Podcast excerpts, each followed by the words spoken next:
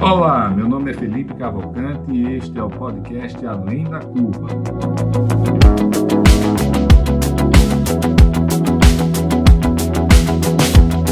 Uma realização da DIT Brasil e da Match Academy.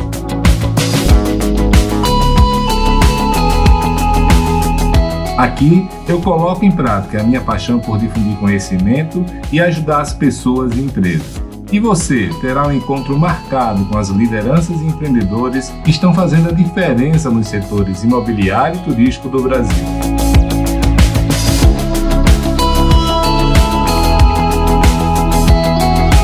Você já conhece a DIT Brasil?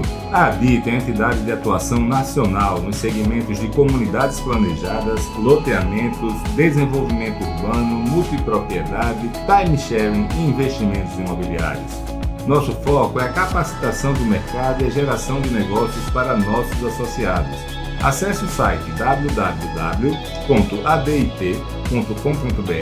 e conheça nossos conteúdos, eventos, cursos e missões técnicas. Junte-se a nós, aumente seu network e faça grandes negócios.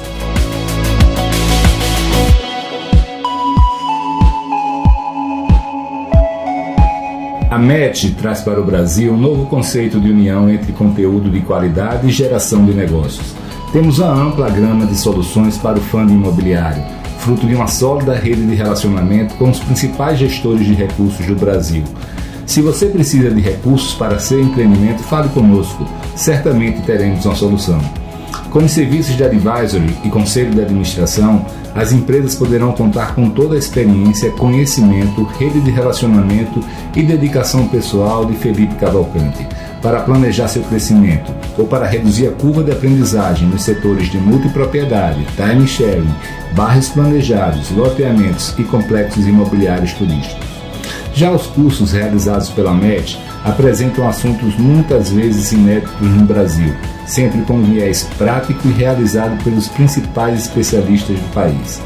Com o Advice Club, incentivamos o network e a troca de experiências entre empresários e executivos dentro de um ambiente único de transparência e colaboração entre os participantes. Através do movimento Somos Cidade, a MET está contribuindo para difundir o papel positivo do setor privado no desenvolvimento urbano e a importância de tornar as cidades mais acolhedoras para as pessoas. Com os podcasts Além da Curva e Somos Cidades, a newsletter Fica a Dica e o blog Para Reflexão, reforçamos nossa missão de reunir, simplificar e difundir conhecimento.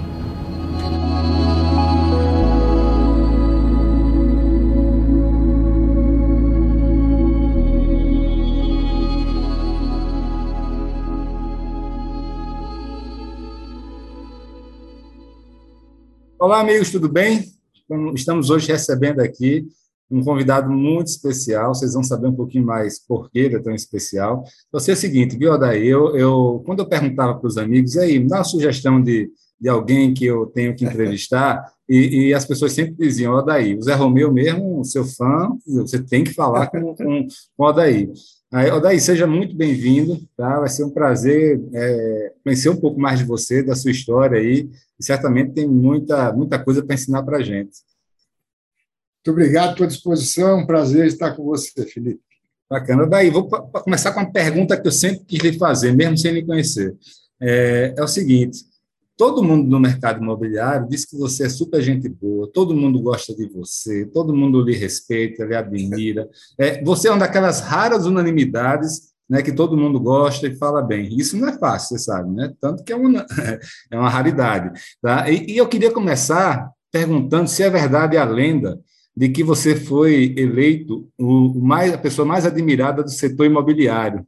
É verdade isso, né? É, não, é, o, o, Estado de São Paulo, junto com a Embraesp e, e, e, acho que o Secov, o Secov também participando, e não sei se fazem ainda, eles, eles, eles faziam, elegiam o, o, uma, uma eh, figura ilustre do mercado imobiliário através de, de, de uma votação. Tá. E, e, em 2009 e, eu, eu, e olha que eu concorri, depois eu vim a saber, com Eli Hor, o Eli Roda Cirela estava também indicado, porque, na verdade, ninguém se candidata. Existem indicações e depois a votação, que é controlada pelo Estado de São Paulo. Pois, olha, eu, eu cheguei na festa, honestamente, não, não sabia, sem saber, sem saber que estava com dois dos meus três filhos, o outro morava em Nova York, estava lá, tinha feito lá o, o, MBA dele lá em direito, e, e, e então estava lá, e aí eu, eu, veio o pessoal do Estado, me comentou, assim, fez duas perguntas, mas jamais estava pensando, e de repente meu nome foi dito. E que mais me surpreendeu, Felipe, é que lá tinha então as mesas no salão de várias empresas. Entre elas tinha Tenda, tinha Ivin, tinha Cirela, tinha a própria Gomes de Almeida Fernandes e tal. E, na verdade, por todo esse meu tempo, muita gente passou na Gomes de Almeida Fernandes, que era realmente. É referência, né? É uma, uma, uma, uma formadora de gente eh, por, por decisão dos donos. Depois, por decisão, não era por acaso, não. Então, isso fez com que, quando falaram o meu nome, parece que todas as empresas vibraram. Isso foi mais emocionante para mim que o prêmio. Que legal. Porque, puxa vida, quer dizer, os concorrentes ficaram felizes. E, então, vamos dizer, foi, foi verdade, foi importante. Lamentei Mas, muito que eu não estava lá com a minha esposa, que, que tem tudo a ver com isso. Mas, é, mas, mas, ganhar do, do, do, Eli já é um feito e tanto, né?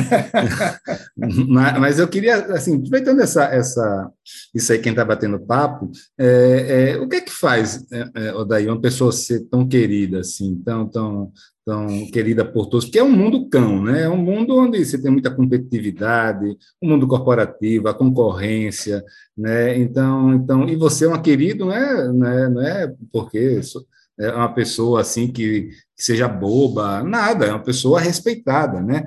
Então, qual é a receita assim? Vamos dizer que tem uma série de pessoas jovens aí ouvindo a gente, alguns podem ser até agressivos no, na conduta corporativa, etc. É, é, dá para ser uma pessoa querida, né? Que as pessoas gostem e ainda assim ser competente, ter espaço é, e ser respeitado no mercado? Olha, o que eu, o que eu, eu, eu vou comentar como que eu agia, que não era planejado, era natural, então tudo era mais fácil. É, é, eu, eu minha, minha carreira comecei como estagiário na Gomes de Almeida Fernandes. E dali fui subindo, fui ser, me formei, fui, fui, tinha uma obra que era difícil, em 1971, 72, o Brasil não ia bem, então eu, eu já era estagiário e tinha uma obra para mim, então, puxa vida, eu vou ser contratado, e fui contratado. E nesse inteirinho apareceu uma dificuldade na empresa que estavam entregando os prédios de construção rápida, que começou os financiamentos de, de, do, do, sistema financeiro da habitação, e faziam as obras rápidas para poder fazer os repasses e, e, e entregar. E, e, as obras rápidas, no começo, começaram a ficar com um pouco de problemas. Então, precisava de tomar conta do pós-obra. E a empresa não tinha a menor estrutura. E aí me tiraram da obra e me puseram nesse criar esse departamento de manutenção de obra. Felipe era maior abacaxi que podia ser. Os, meus amigos falavam: você vai aceitar? Você é louco, tal. Eu falei: olha, se a empresa precisa, alguém tem que fazer. E eu vou procurar fazer o melhor possível. Aí criei um departamento. O, escritório era o meu Volkswagen. Levava um, apontador junto, ia nos prédios, e nem tinha, não, por maldade, mas não tinha nem reembolso de gasolina, não havia esse conceito. E eu, fui, eu fui me dedicando a isso, montei, pus o pessoal uniformizado, fizemos uma organizaçãozinha tal, depois aí ocupei uma sala de um prédio em construção na Paulista, e foi isso. E, na verdade, isso me fez ter contatos com os investidores de alguns prédios.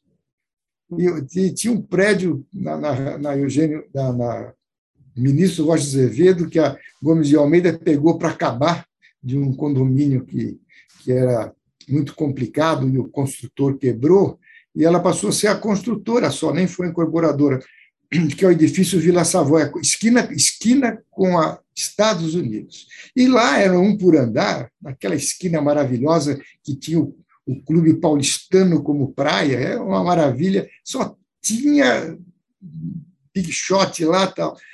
E aí apareceu a oportunidade para ser o coordenador de obra, que é o chefe dos engenheiros. E alguém lá achou que eu podia ser. No dia seguinte, lá, Felipe, tinha um monte de gente reclamando que por que, que iam tirar, que eu estava indo bem, tal, tal, tal. Então, quer dizer, eu acabei pegando o abacaxi, consegui destacar e acabei me destacando.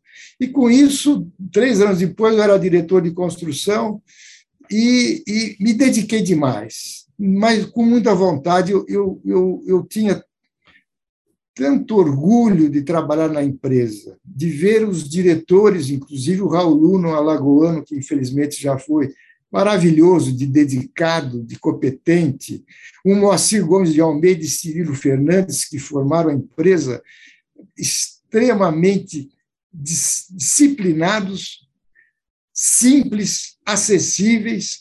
Então, aquilo me, me, me, me dava um combustível. Eu nunca saí de casa, por maior que fosse o problema, chateado para ir trabalhar. Que bacana. E, é, e isso foi até eu sair no final, que, que a empresa aberta perdeu o comando e eu saí da presidência do conselho.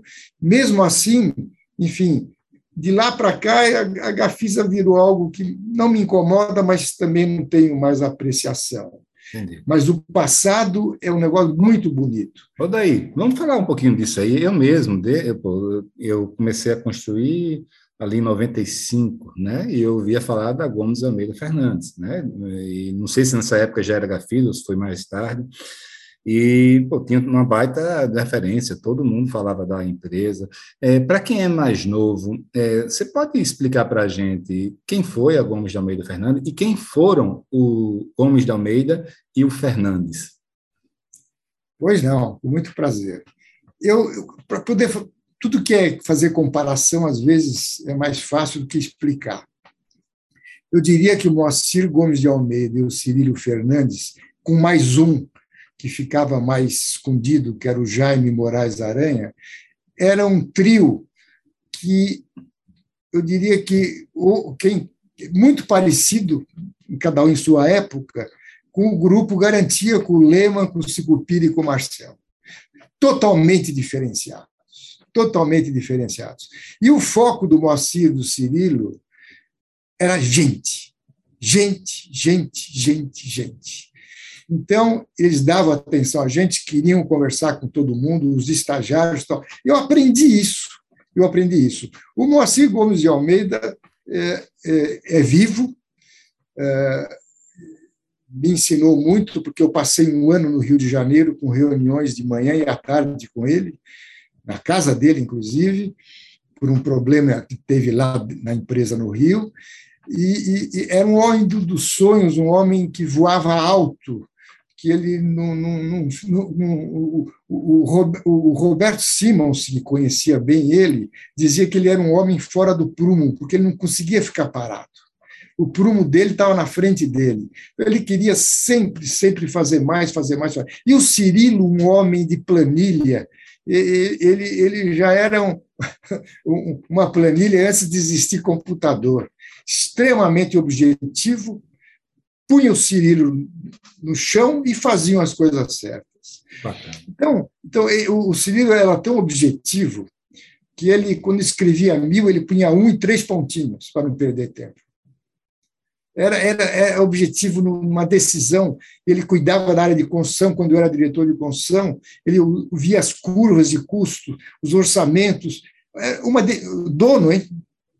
dedicação, presente. Para comprar um terreno, Felipe, para comprar um terreno, você não imagina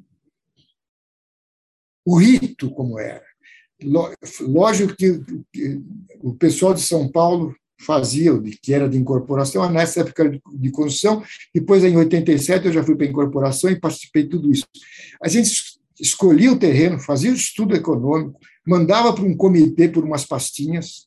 Se o comitê visse os números favoráveis em termos de disposição, tal, tal, tal, tal, aí o Cirilo vinha do Rio e o Raul, junto com o pessoal de São Paulo, iam pisar no terreno senão não se comprava.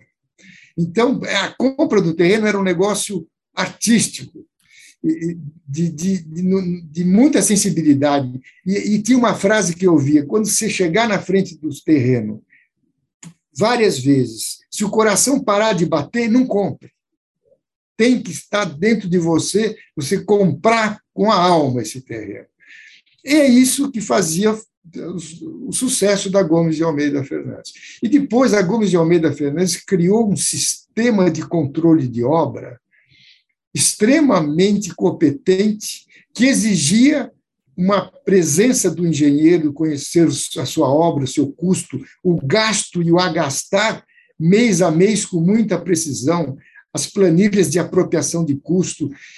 E isso fazia-se não só para controlar aquela obra, o, o objetivo principal era ter o conhecimento de como orçar bem uma obra, orçar o melhor possível. Qual que é a grande vantagem? O negócio imobiliário, fazendo entre parênteses, ele é muito bom quando você faz ele do prato para a boca.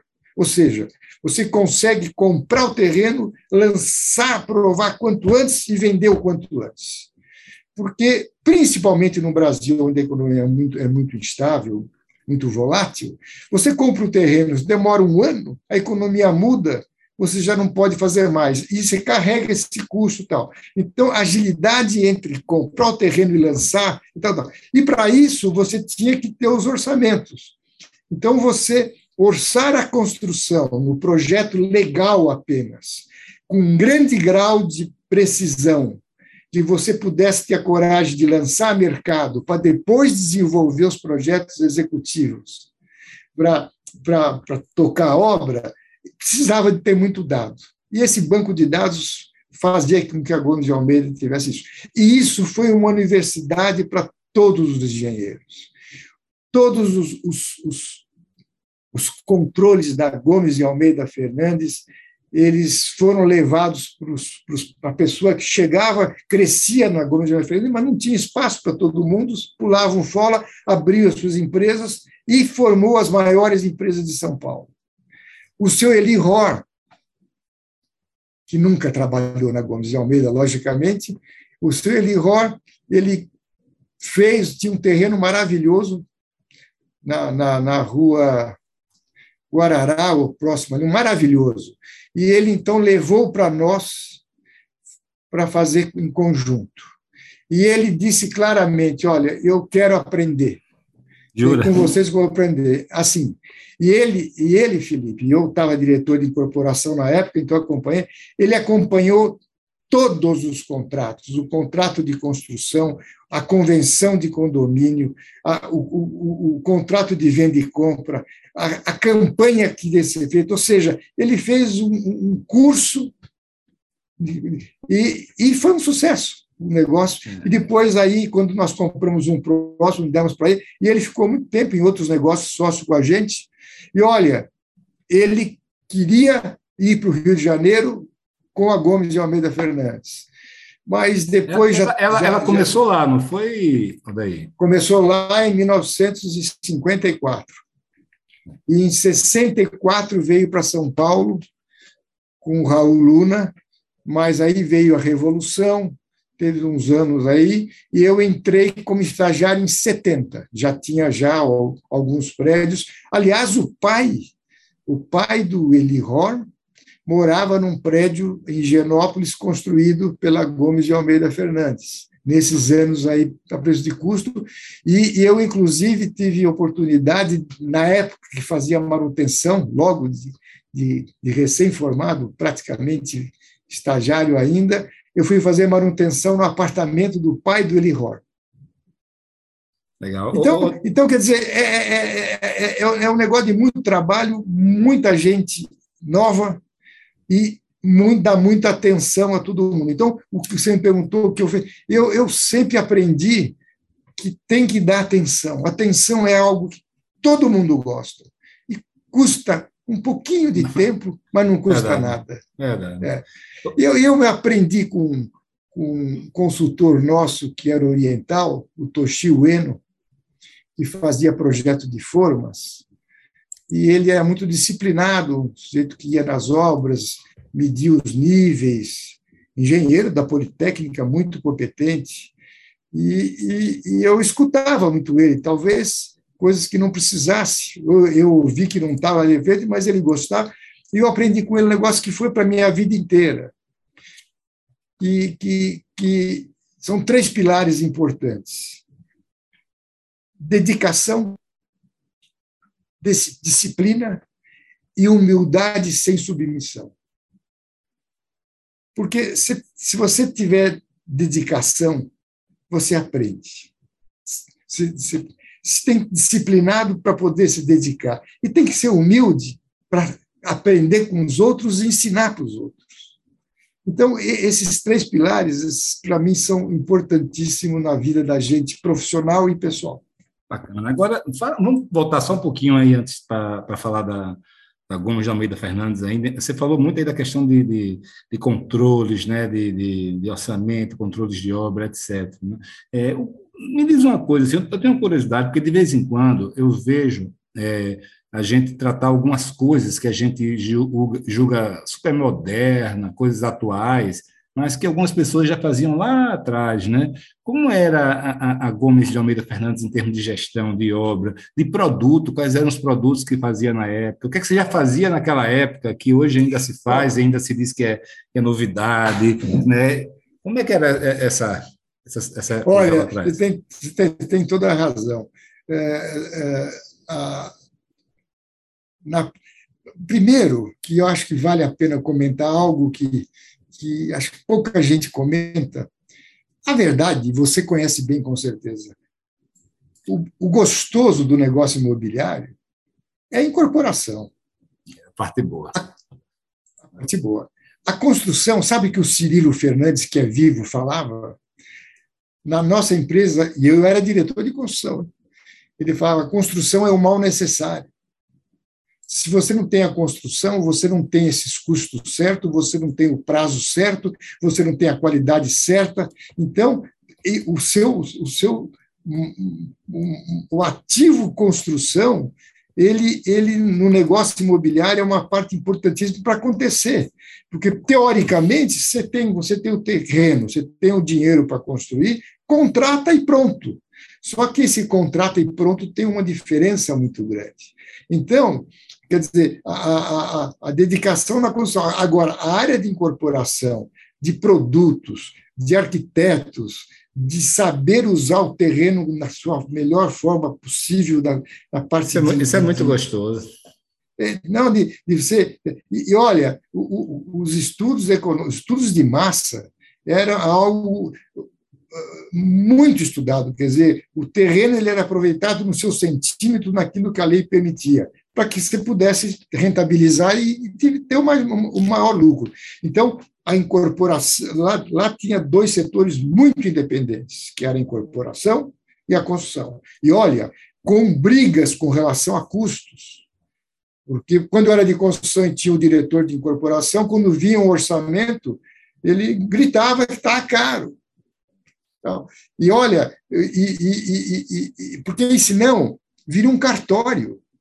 Você, você tem um, um, uma consultora interna, ela faz o preço que ela quer. Qual vai ser? Qual vai ser o objetivo? Qual vai ser a motivação de apertar custo de orçamento?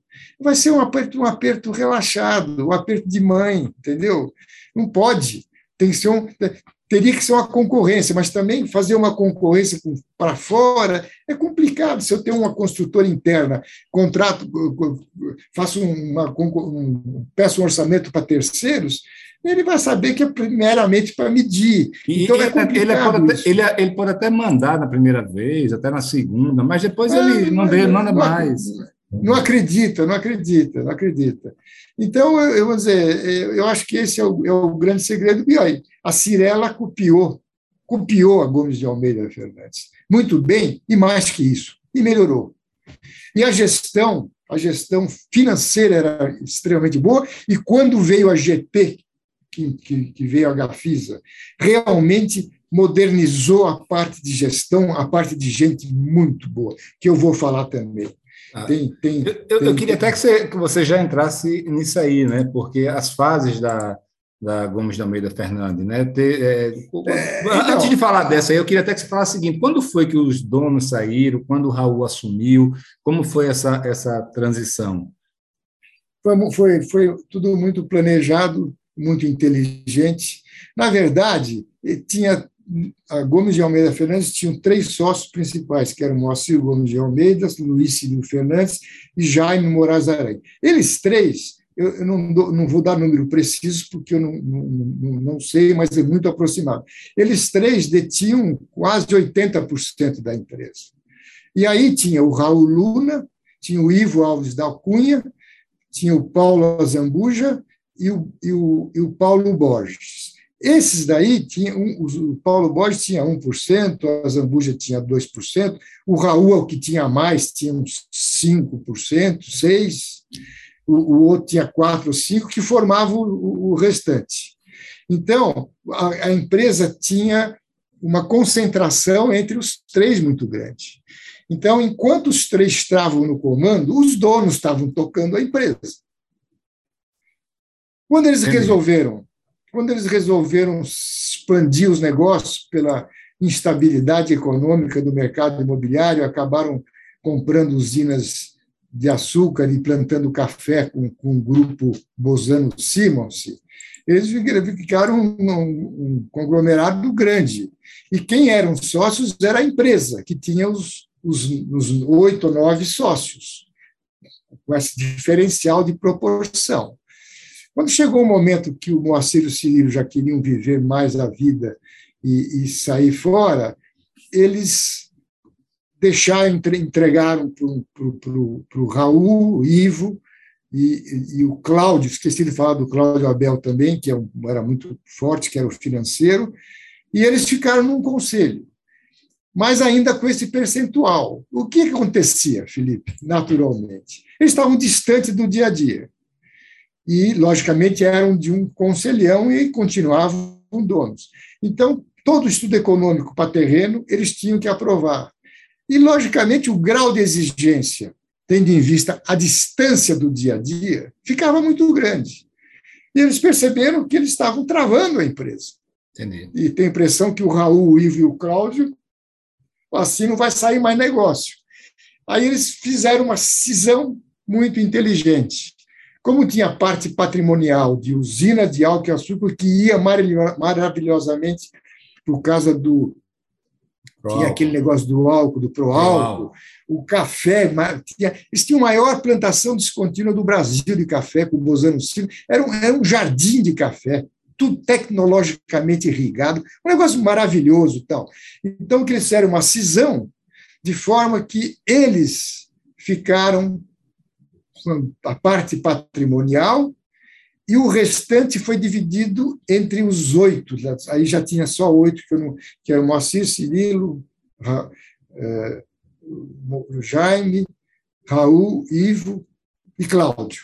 Aí tá, tinha não, Cláudio Zambuja e, e o Borges ainda. E aí fizeram dividir em oito a empresa imobiliária que, que na verdade, tinha o patrimônio dela de terrenos tal, mas separada da outra, e eles então ficaram a, ficaram assim, e ficou então ficou muito mais fácil a decisão, que eles, eles, eles, eles eram um oitavo da decisão, cada um. Então, a maioria estava nativa e decidia o que queria.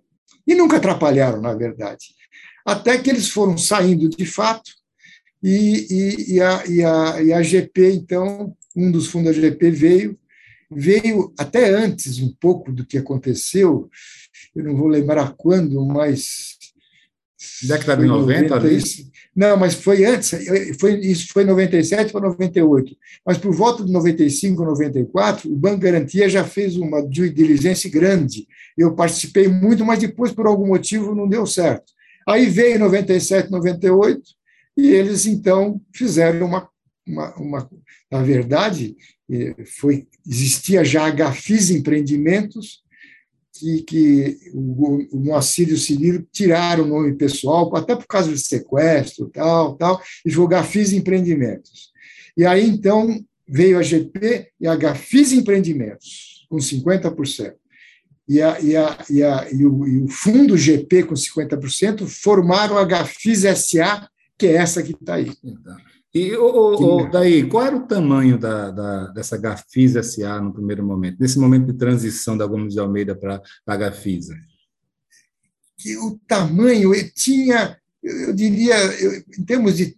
O tamanho de uma, de uma empresa imobiliária, é, na verdade, são os terrenos, né? São, é o land bank, porque o restante não, não estoque não tinha, não, não era muito grande, não, viu? Eu diria que era um momento que precisava de muita dedicação, tanto é que, que a, a GP, quando entrou, entrou com, com, com um reforço de dinheiro uh, grande, grande. Enfim, o que deu um grande alívio aos compromissos da, então da, da empresa que ficou. E a, e a, e a GP, quando entrou, a Gafisa Nova SA, ela ficou com parte dos, dos ativos, porque outras, outras partes a, a, GP não quis assumir porque estava andando, mas havia um compromisso da nova Gafisa terminar todos os empreendimentos já com a prestadora de serviço das incorporações da antiga.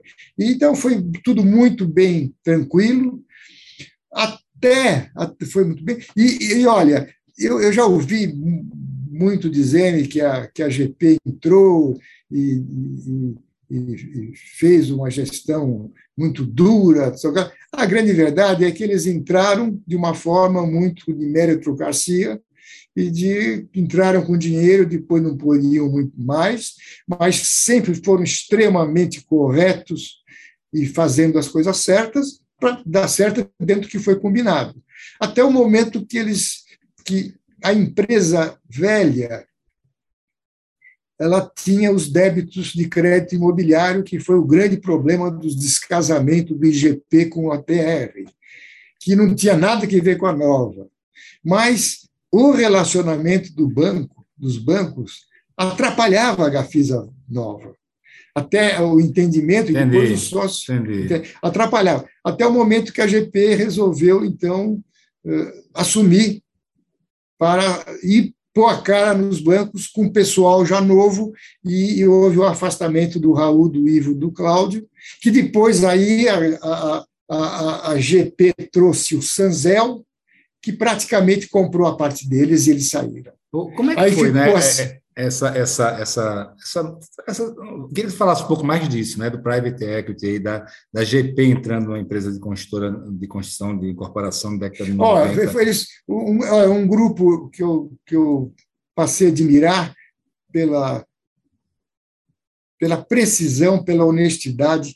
Primeiro que eles foram extremamente competentes em, em, em a, a abrir um plano de stock options para todos os diretores todos os diretores, que eram quatro ou cinco, não eram, era eu e mais três ou quatro, de Rio e de São Paulo. Então, os diretores do Rio e de São Paulo entraram no Stock Options, que ele assim, quando abrimos o capital, poderá ser um bom momento para nós, dependendo de vocês.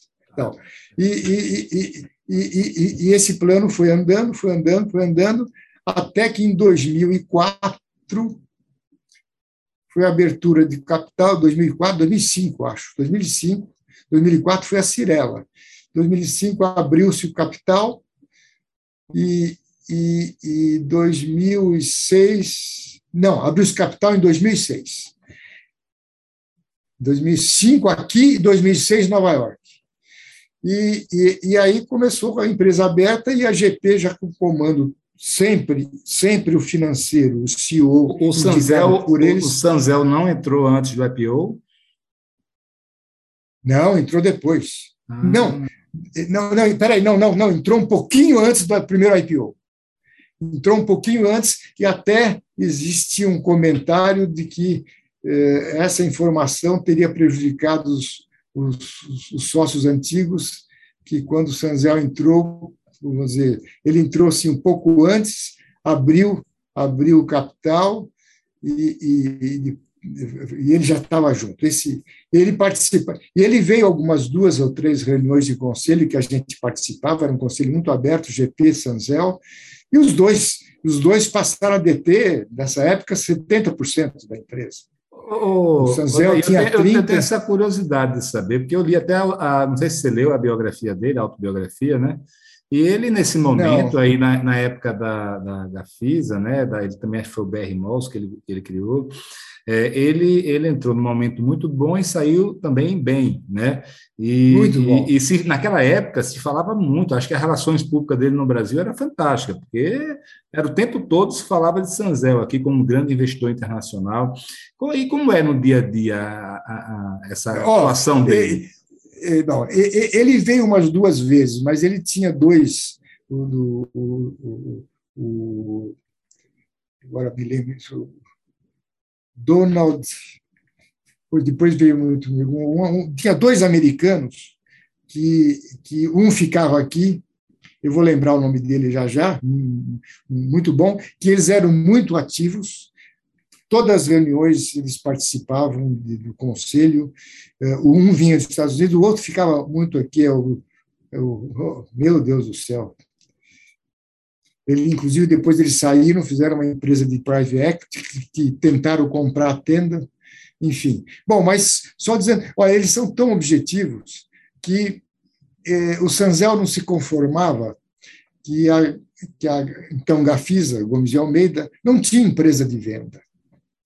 E a gente, a gente por cultura de Moacir, Ciliro, Raul, achavam que eh, era conflitante. Então, quer dizer, uma empresa de venda com tal era conflitante.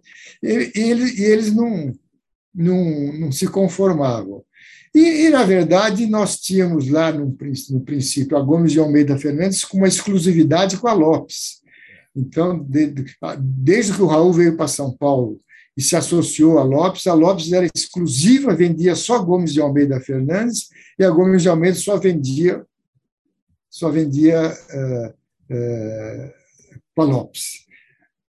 Até que um momento, o Francisco Lopes, que é um cara vivo ainda, muito inteligente, muito comerciante, ele, ele, ele é, percebeu que ele estava sendo muito é, procurado pelos outros incorporadores para vender, porque era um sucesso, tudo que fazia vendia tal. Bom, até que ele chegou, olha aqui, quando trabalhar com gente inteligente se aprende muito, viu? Até que chegou um momento que ele falou para o Moacir e para o Raul, é, escuta, olha aí, ó, eu estou sendo abordado aí para as empresas X, Y, Z, que estão crescendo, tal, querem que eu venda, tal, e, e de repente pode ser um bom negócio para Gomes de Almeida eu ter conhecimento do, dos produtos, dos terrenos que eles vão fazer, nós vamos aumentar o volume de publicidade, vai baratear a publicidade da gente, a gente vai lançar na hora que a gente sabe antes dele, tal, tal, tal, tudo verdade tudo verdade. Aí o Moacir falou assim: puxa vida, que bom. Então faz uma coisa, eu compro 50% da Lopes. Aí nós ficamos juntos, com duas empresas separadas.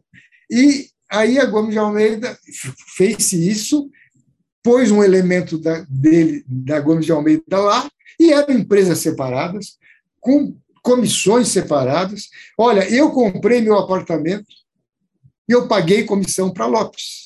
Não, não, tinha, não tinha choro nem vela. Não, esse, esse aqui não paga comissão porque é primo do outro. Não tem, paga comissão e, e, e não tinha desconto no apartamento. Era um negócio. Enfim, é, era o que era. Enfim, como tinha que ser mesmo. Não tinha. E, e com isso foi. Só que a, o, o seu Lopes tinha um prazo, se não me engano, de 10 anos, alguns 15 anos, eu não sei, para rever essa situação. E, na hora de rever a situação, ele preferiu continuar com os filhos e separar. Mas é, é, esse, neste momento, então, ficou muito tempo, pouca gente sabia dessa sociedade, mas e funcionou muito bem porque eram empresas diferenciadas, ganhou-se dinheiro também lá e o Lopes também fez, virou o melhor, maior do, do Brasil com muita competência, com muita dedicação. O seu Lopes, você passava domingo em frente a Lopes, oito horas da noite, ele estava chegando da missa para verificar o que aconteceu no fim de semana. Todos os domingos. Então, quer dizer, o, o sucesso não é. Não tem como não, dar errado, né, cara? Não, não, não, acontece por acaso e nem por. Ele, ele pôs os filhos, que vão muito bem, que eu conheci depois, ficou muito tempo. Hoje tem é uma empresa que mudou muito, mas voltando a Gomes de Almeida, aí, então o Sanzel mandou abrir a empresa de venda. Ele mandava. Então, bom, aí já tinha lá um novo cara da GP, que era o Wilson Amaral, como CEO, que era do mercado na verdade, nem era da GP, ele era um profissional contratado pela GP, que tinha trabalhado nas toalhas Artex que a GP tinha comprado, enfim, e, e ele entrou no lugar do Luiz Cláudio, que era um GP que, que, que saiu, enfim, tinha outro, já estava rico, enfim. Entrou o Wilson Amaral e estava lá, e eu, na verdade, era a bengala do Wilson, porque ele não, não sabia andar no mercado, eu levava em todas as incorporadoras e fiquei com ele, como era uma, uma, uma obrigação minha. Até um dia que o, o Thomas, eh, Thomas Donald, que era, ele chegou uma hora e falou assim, eh, eu repeti as palavras dele. Vocês ainda não abriram a empresa de venda? Por quê? É, tá, o Wilson falou alguma coisa lá, tal, tal. Ele falou assim: escuta, a Gafisa tem dinheiro, compra a Lopes. Qual o problema? Vê quando ele quer e compra, não perde tempo. Tal, assim. Aí nós saímos, agora temos que resolver isso. e eu saí, eu saí atrás, que eu conheci o mercado, de formar a Gafisa Vendas. E, entre aspas, eu era o único cara que, além de ter CREA, eu tinha o Cresce anteriormente. Meu pai fez eu tirar o Cresce quando entrei na escola de engenharia. Vê que coisa. Eu tenho também. Bom, você tem também? Bom, depois conta a história do meu Cresce, que é interessante. Mas aí, aí fomos tal, e eu tinha na minha cabeça um negócio que sempre me incomodava. Falei, para a empresa de venda, ela quer vender, porque se ela vender por mil, ela ganha X sobre mil. Se ela vender por 900, ela ganha, vai ganhar sempre. E, de repente, 900 dá prejuízo para a incorporadora. Então, Wilson, vamos abrir uma empresa onde o diretor é remunerado pelo resultado da incorporadora. Aí ele vai cuidar dos corretores como deve ser. Felipe, eu aprendi aí uma coisa. Comissão é cocaína. Quem se acostuma com comissão não sabe trabalhar mais de outro jeito. Pois eu fui nos melhores caras que eram bons gerentes, que não iam chegar diretor de venda, eles que ficavam de, de olho grande, que, olha, empresa, Gafisa, vamos abrir uma empresa de venda. Quem não queria? Todo mundo queria. Quando te punha a regra da comissão, pulava fora. Até que nós pegamos um rapazão bem da linha da Ambev, o pessoal. Porque quando, quando a GP entrou, veio o Luiz Cláudio, que era da Ambev, um cara muito ligado ao Sucupira, tal, muito GP, tal, bem, bem em garantia, e ele trouxe muita gente da Ambev, aquela, aquela molecada que eles gostavam, de, que chamavam, de, não, não tem recursos humanos, é área de gente e tal. E veio gente boa, e tinha um, um rapaz lá, sei lá, 32, 33 anos, que tinha um jeitão bom tal, Falei, Wilson, vamos pôr o Ademar lá. Pô. Ademar, tal, tal, e pusemos ele lá nessa condição, depois abrimos a Fiz a Venda, usando o meu Cresce, e hoje, hoje, quando eu saí de lá, vendia 75% das coisas, e realmente mudou essa história, porque os corretores, com esse cubum aí que teve, com a, com a prostituição de corretagem que teve nos anos de 8, 9, 10, 11, 12, o corretor andava com 10 crachá no bolso. Ele passava, qual stand estava vendendo mais, ele ficava. Então, quer dizer, não, não, perdeu. E agora, quem tinha sua empresa famosa housing, ele, ele tinha que vender só as coisas dele. Então, eh, foi assim que surgiu, mas foi uma facada. A, a Gafisa do... foi a primeira house, então? Não, a Cirela sempre teve. Olha como ele é inteligente. A Cirela sempre teve a Seller quietinha, sem fazer barulho, sem querer brigar com a Lopes e com as outras, mas ele sempre teve e depois virou. Então, que eu saiba, foi a primeira foi a, foi a, a Cirela. Depois veio a, a Gafisa e todas as outras hoje, hoje são obrigadas a ter. É impressionante. Hoje em dia tem que ter, né? ainda mais quando você tem volume, né? mas toda, e no Brasil todo, não é mais só em São Paulo, que começou basicamente e, em São Paulo. E, e, deixa eu te contar um caso também que tem muito a ver com formação de gente. Então, quando afastaram o pessoal mais velho para trazer a GP, que o Luiz Cláudio entrou, que era o Luiz Cláudio Nascimento, que era um, um, um cara que foi para a Antártica, para Brahma, não sei qual das duas, junto com, com o Marcel Teles. Ele foi, foi lá. O rapaz. Lá atrás, né? É, lá atrás, lá atrás, depois ele cresceu, ficou rico dentro, e aí dentro da, da Ambev, ele foi preterido lá pelo Brito, que eram parceiros, e acabou ele saindo, e depois ele foi indicado para ser da Gomes de Almeida. Ele chegou lá comigo tal. Ele, na época ele tinha quanto? Isso foi 2005, 4, 5. Não tinha aberto capital ainda.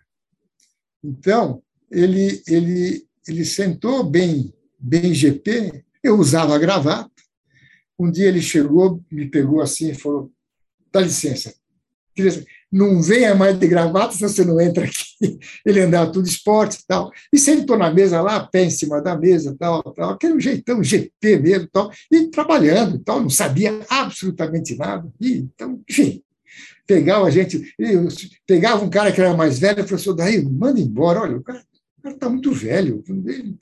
Tem gente melhor, com certeza. Nem sei o que ele faz. É assim, bem, bem truculento, mas, enfim, boa gente. Aí, um dia eu fui na formatura, meu filho era engenheiro, mais velho, não podia trabalhar na Gomes de Almeida, porque filho de, de, de, de diretor, de dono, não podia trabalhar, mas trabalhava no mercado.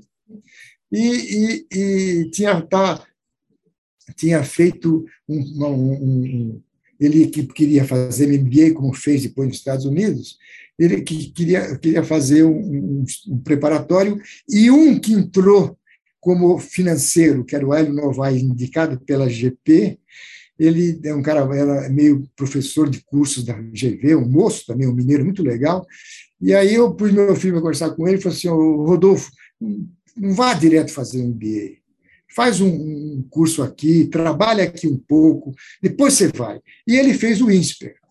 E aí eu fui, eu e a minha falecida esposa, no, na formatura do INSPER, que foi no, que foi no, no, no, no Teatro do Conjunto São Luís, ali na Jocelina Kubitschek. Bom, chegando lá, cheguei um pouco mais cedo, tal, tal, eu vejo um, um sujeito sentado, um colete de couro, com palme, não tinha celular, eu acho, celular mão tal.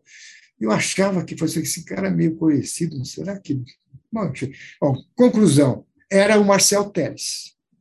Aí o Marcel Teles foi para a mesa e, e a hora da, da, de falar, o, o Cláudio Haddad chamou ele para falar, não, nem chamou de paranífico, porque eles não têm essa frescura, para falar um pouco. Aí o, o Marcel Teles, já fiquei de olho e tal, eu falei, opa, Marcel Teles começou a falar e falou assim: oh, eu não vou fazer discurso. Eu acho que foi discurso é, chato. Eu vou aqui falar para vocês quais são os princípios que regem a Ambev. Aí eu peguei convite, uma caneta, e fiquei anotando os princípios. Cheguei em casa, o meu filho Rodolfo me ajudou, nós passamos isso. Cheguei no dia seguinte na Gafisa, passei para todo mundo. Aliás, o Luiz Cláudio não tinha chegado ainda, não, era ainda a equipe velha. Passei para todo mundo, contei a historinha, alguns leram, outros não leram, ficou. Passado, sei lá, um, alguns meses, veio o Luiz Cláudio. Aí eu peguei, o Luiz Cláudio fazia isso, isso, aquilo. Aí eu peguei e passei para ele os princípios que tinha ouvido, eu ouvi do Marcel. Ele falou: é exatamente isso. E olha, são coisas. Eu, eu, se eu até procurar isso que eu tenho ainda guardado, eram coisas simples, objetivas, mas boas. Porque eu também aprendi, Felipe, uma das coisas mais difíceis que tem é ser simples. Ser simples é complicado para Por isso tem pouca gente que é. Que legal, que legal. E vem cá, dando uma, uma adiantada aí, né? No, no teve a, a fase pós-IPO, né? Como, como é que você se inseriu lá na, na Jagafisa nessa época? Você foi para o conselho, ficou operacional? Não, não, não, não. Então, aí, na verdade, eu, eu, eu, eu fiquei, acho que a pessoa mais velha em idade, mais antiga lá. Não. E isso incomodava um pouco, então, o Luiz Cláudio, que era GP puro e tinha sido colocado lá. Mas ele precisava de mim um pouco ainda, enfim, por causa do negócio imobiliário e tal, e me respeitar. Aí um dia ele me chamou e falou assim, Daír, olha, eu quero pôr um cara mais novo aí e tal, mas eu preciso de você, então você fica junto comigo aí, não, formar gente tal, você vai ajudar tal. Mas, no fundo, está me encostando um pouco. Né? Tá. Aí eu falei, Luiz Cláudio, eu preciso de emprego, porque eu dependo. Não preciso da Gafisa. Então você define, ou eu estou dentro ou eu estou fora. Não, não, tem problema nenhum. Aí ele saiu e falou assim: tá bom, você está dentro, continua tudo como está. E eu fiquei com ele até ele sair de lá, depois ficou muito tempo. Aí, quando foi em 2006, aí eu tive uma pancada muito grande quando eu perdi a minha esposa. Foi uma, uma, um negócio foi um pouco longo, mas enfim, eu, eu diria que caiu uma ficha da vida que eu não esperava que acontecesse. Aquilo deu uma amolecida, e aí então eu, eu peguei entreguei para o Ferreira, que era um cara extremamente preparado, mas fiquei como diretor institucional, e aí eu tinha muito a ver com a Gafisa Vendas, e que eu, que eu ajudava muito, porque eu vivi muito isso com a coisa que conhece. E foi aí que eu, que eu, que eu cedi meu Cresce também, quando foi o Gafisa Vendas, então, sempre tive muito trabalho, mesmo depois, e sempre participando de todos os comitês, das reuniões. Enfim, não tenho nenhuma queixa. Até o dia que, que eu fui para o conselho, mas já tinha o problema de terem comprado a tenda, que eu não participei. Foi, e eu entendo por que era um negócio tão sigiloso, porque a tenda era uma empresa de capital aberto, eu só soube junto com o mercado, eu os diretores da, da empresa, e aí, enfim, justificável, eu não sei se, se, se, precisaria mais de um apoio técnico que eles não tinham, mas, enfim, era um negócio aparentemente tão bom que o, que o, que o pessoal do Sanzel, o Thomas uh, Donald lá e o, Wilson e o Rodrigo, que hoje está na tenda e tal, resolveram fazer, que por mais que seja, fosse ruim, dava certo. E, na verdade, não deu. Deu, deu muito trabalho, deu muito trabalho. Mas, mas é, vamos dizer, a, o, o, mesmo enquanto GP, a GP cuidava muito bem da, da, empresa, mesmo com o pessoal lá, mesmo depois que o Sanzel saiu, ele ganhou muito dinheiro, ganhou muito dinheiro. A GP entrou, depois saiu. O, o, o Fersen, que é um dos, da GP, convidou a gente para jantar na casa dele, para falar que eles iam sair. E eu disse: Olha, Festa, eu lógico que não, vai, não adianta nada que eu vou falar, mas para a Grafisa é uma perda, porque vocês hoje passaram a ser um, um, um leme importante como empresa de gestão, e foram mesmo. E foram mesmo. Mas deixaram tudo muito organizado, aí começou a, a, a, a ter de, o problema de ser dono, né? Aí pulverizou, pulverizou, aí teve uma, uma revolta lá dos acionistas pequenos, querendo entrar na empresa, e, e na Assembleia foi um negócio muito. E o Conselho Antigo, é, que eram os dois ou três conselheiros externos, e, e, e, o pessoal da empresa, o Wilson e o Duílio e tal. Eu entrei, mas fiquei um mês, já veio logo a Assembleia, e, e, houve um, uma Assembleia de uma quase que uma briga para os minoritários queriam assumir que eles estavam se sentindo perdidos. Não sei nem por que, se tinha alguma coisa, não tinha nada assim que. Eu acho que foi a compra da tenda, viu? Que foi o mais, o mais grave. É, foi isso mesmo. E vem cá, como foi essa, essa essa era aí, né? A gente, daqui a pouco, não sei se já percebeu, mas a gente já está falando há uma hora aqui. Mas eu, eu queria falar agora né? Porque o papo flui tão bom, né? Que a gente vai, vai falando e tem muito então, assunto para falar, né? Mas, mas eu queria saber agora, é, é, como você foi se, a partir desse momento que você começou também a sair do lá da, da, da, Gafis, então, né? Como foi essa, essa sua trajetória lá para cá? Eu sei Não, que tem então, abril, aí, né? É, é, é, rapidamente, quando, quando teve essa assembleia, a Assembleia foi muito discutida, mas aí o, o, na, na Assembleia falou assim: olha, daí, por enquanto, o único nome certo é o seu. Agora, os outros vai depender do voto múltiplo, do lado de um e do outro e tal. E formamos um novo conselho, e aí o novo conselho me colocou de presidente. Ah.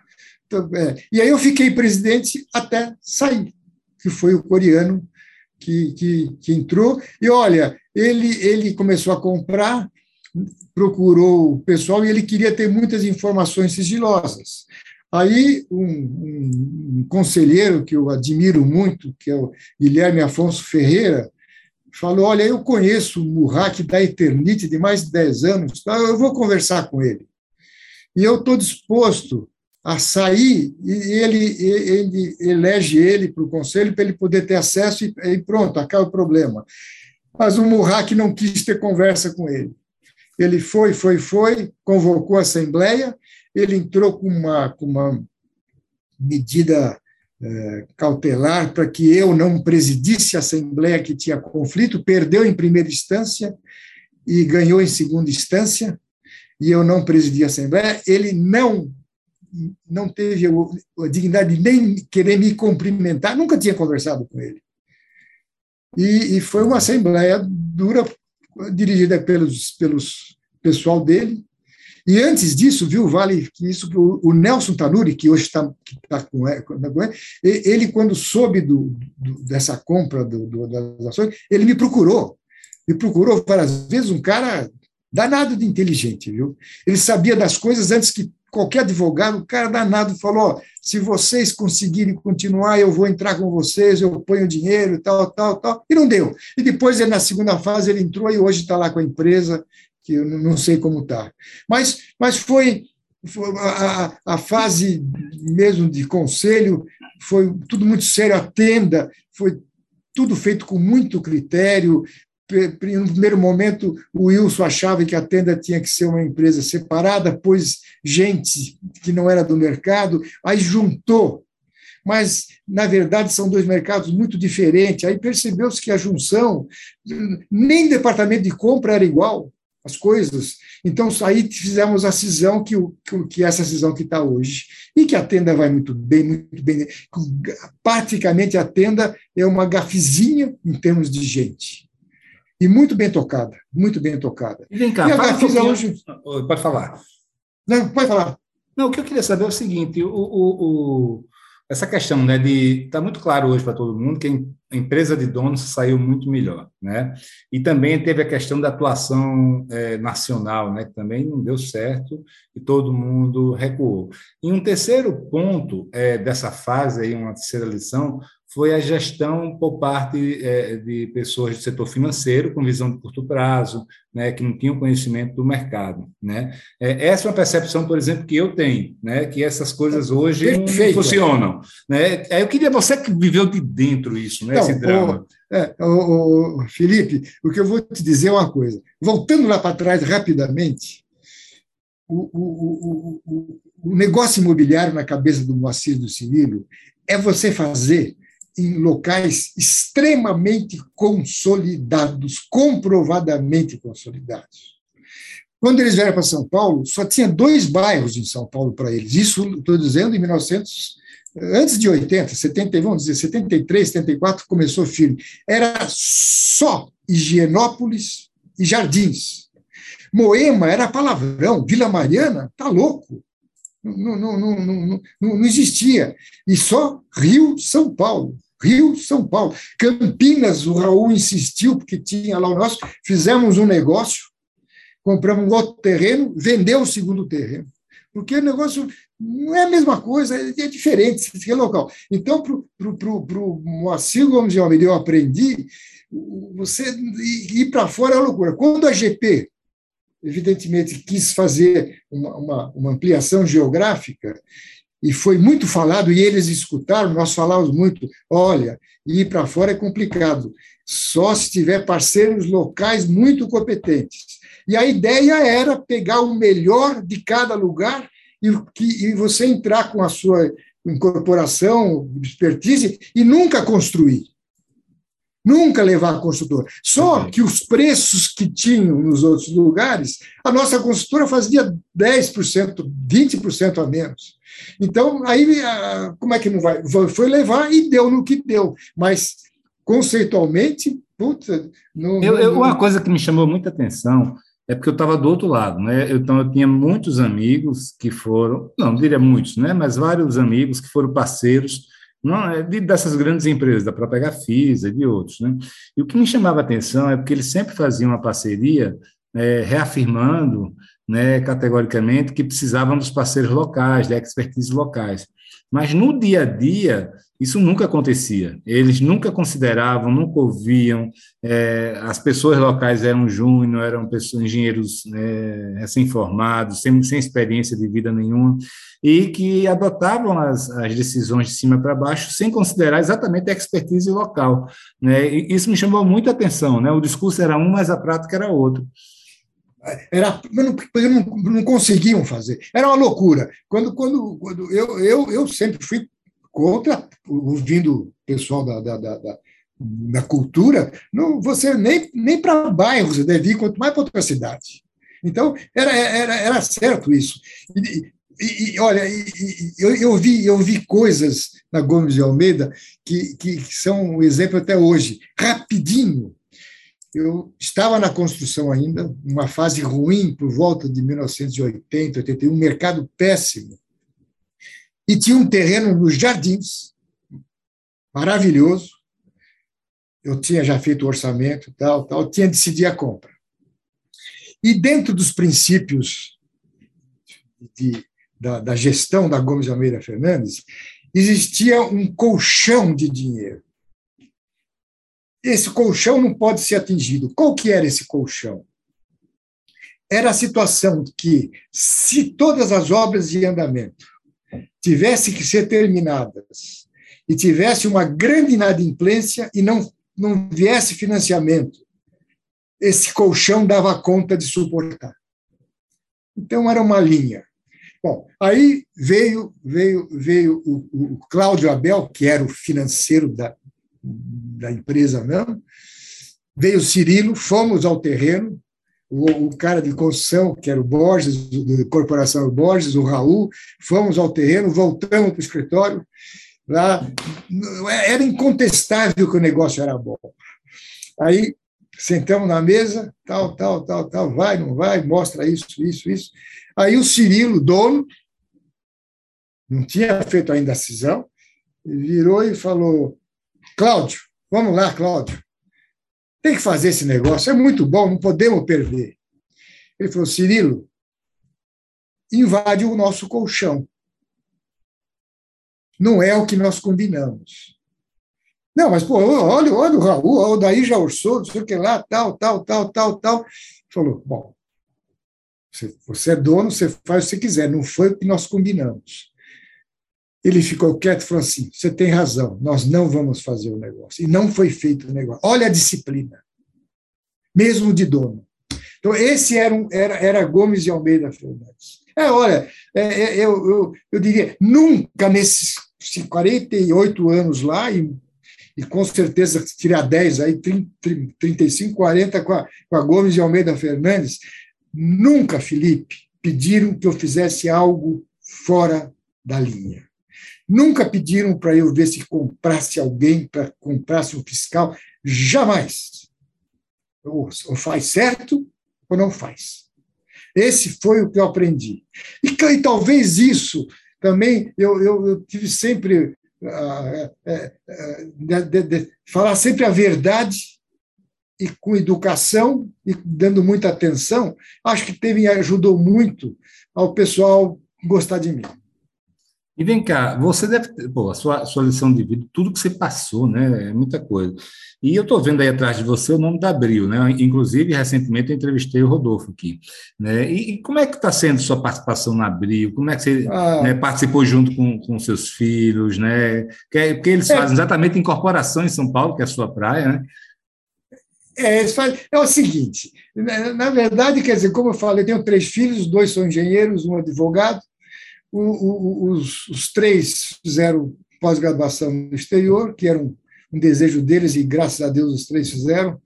A minha esposa não conseguiu nem ver o primeiro, infelizmente.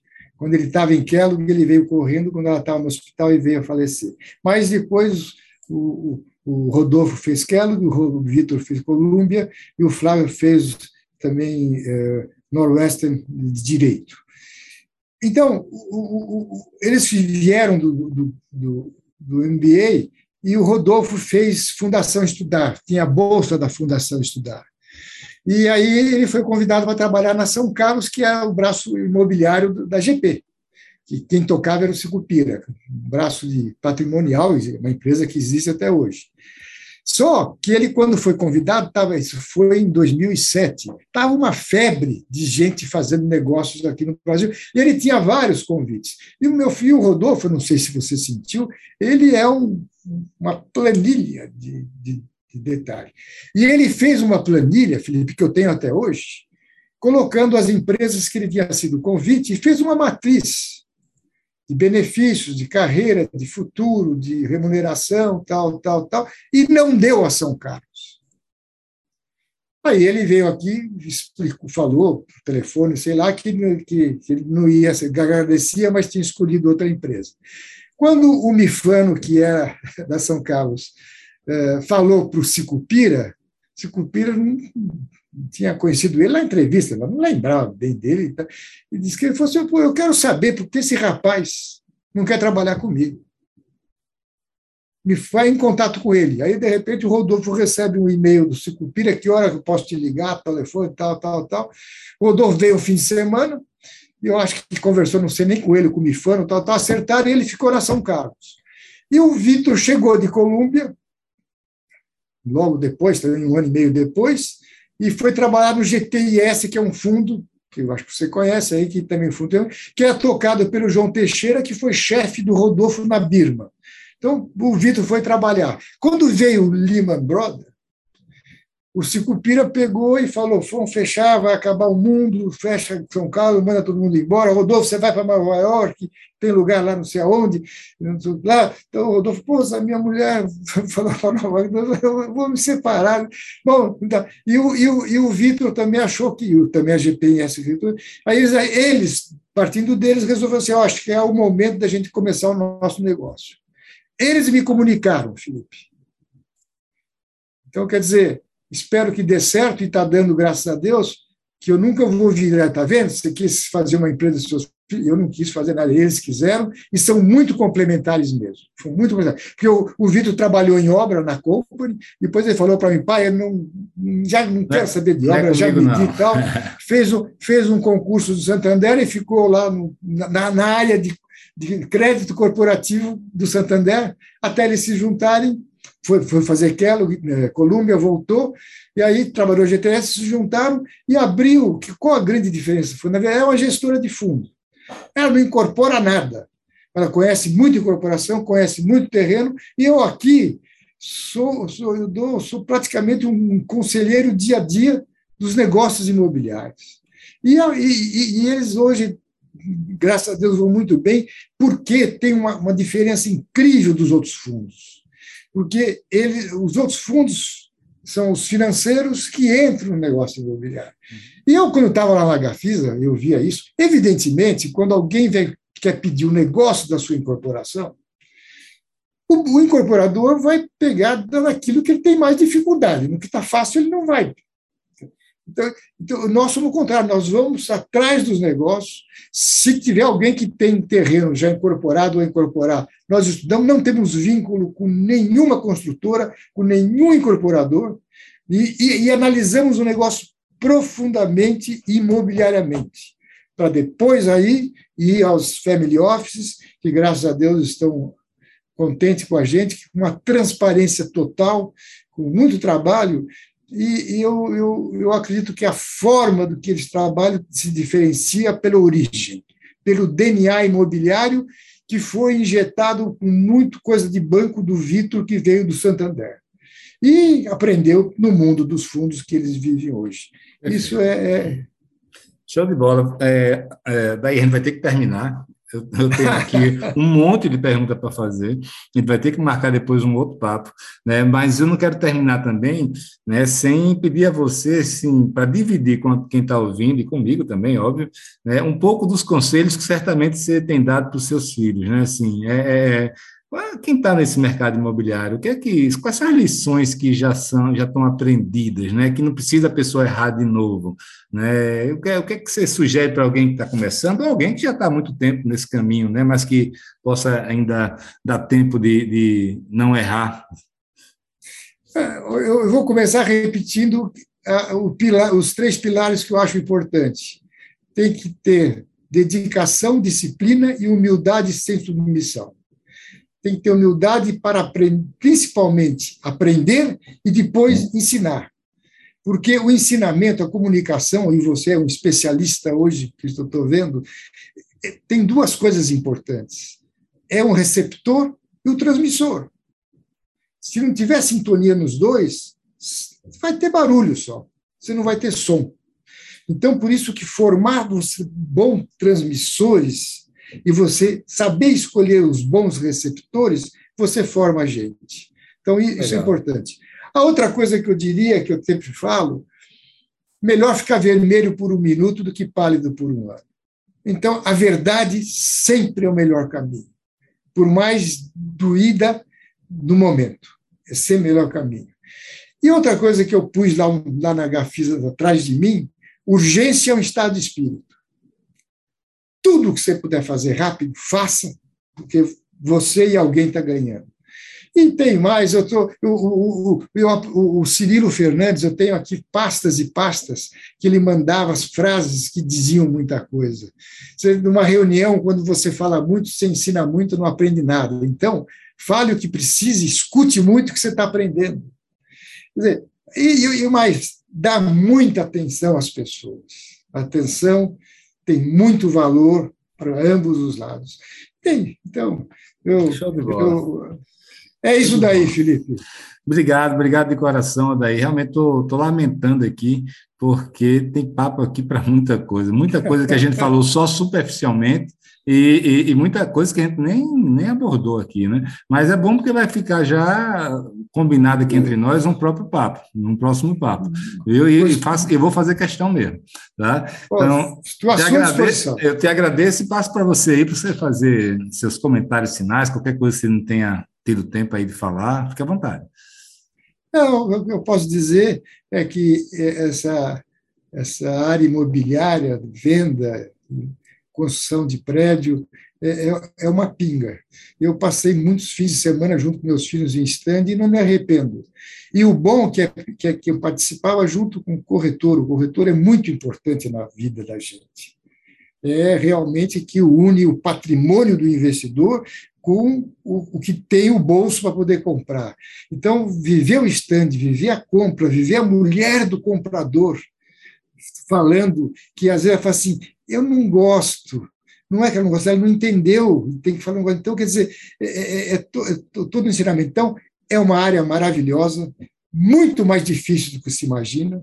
Tem que ter muita humildade para aprender com, com o corretor, para aprender com o arquiteto, para aprender com a, com a compradora, que é mulher do, do comprador, mas é uma atividade que nobrece. Depois, você comprar um terreno, depois você vê lá um prédio maravilhoso, e gente saindo, entrando, criança brincando, isso é uma realização muito gratificante. Coisa boa. Acho que é isso. Isso aí. Obrigado, Daí. Grande abraço. E mais uma vez eu quero dar os parabéns sinceros, tá?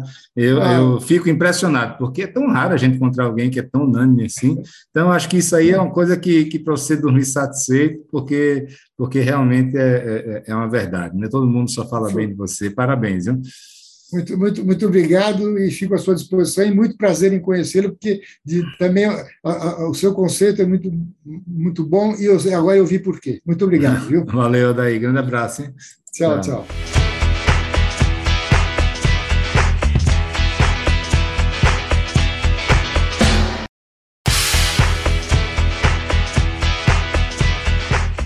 Pois é, amigos, termina aqui mais um podcast Além da Curva.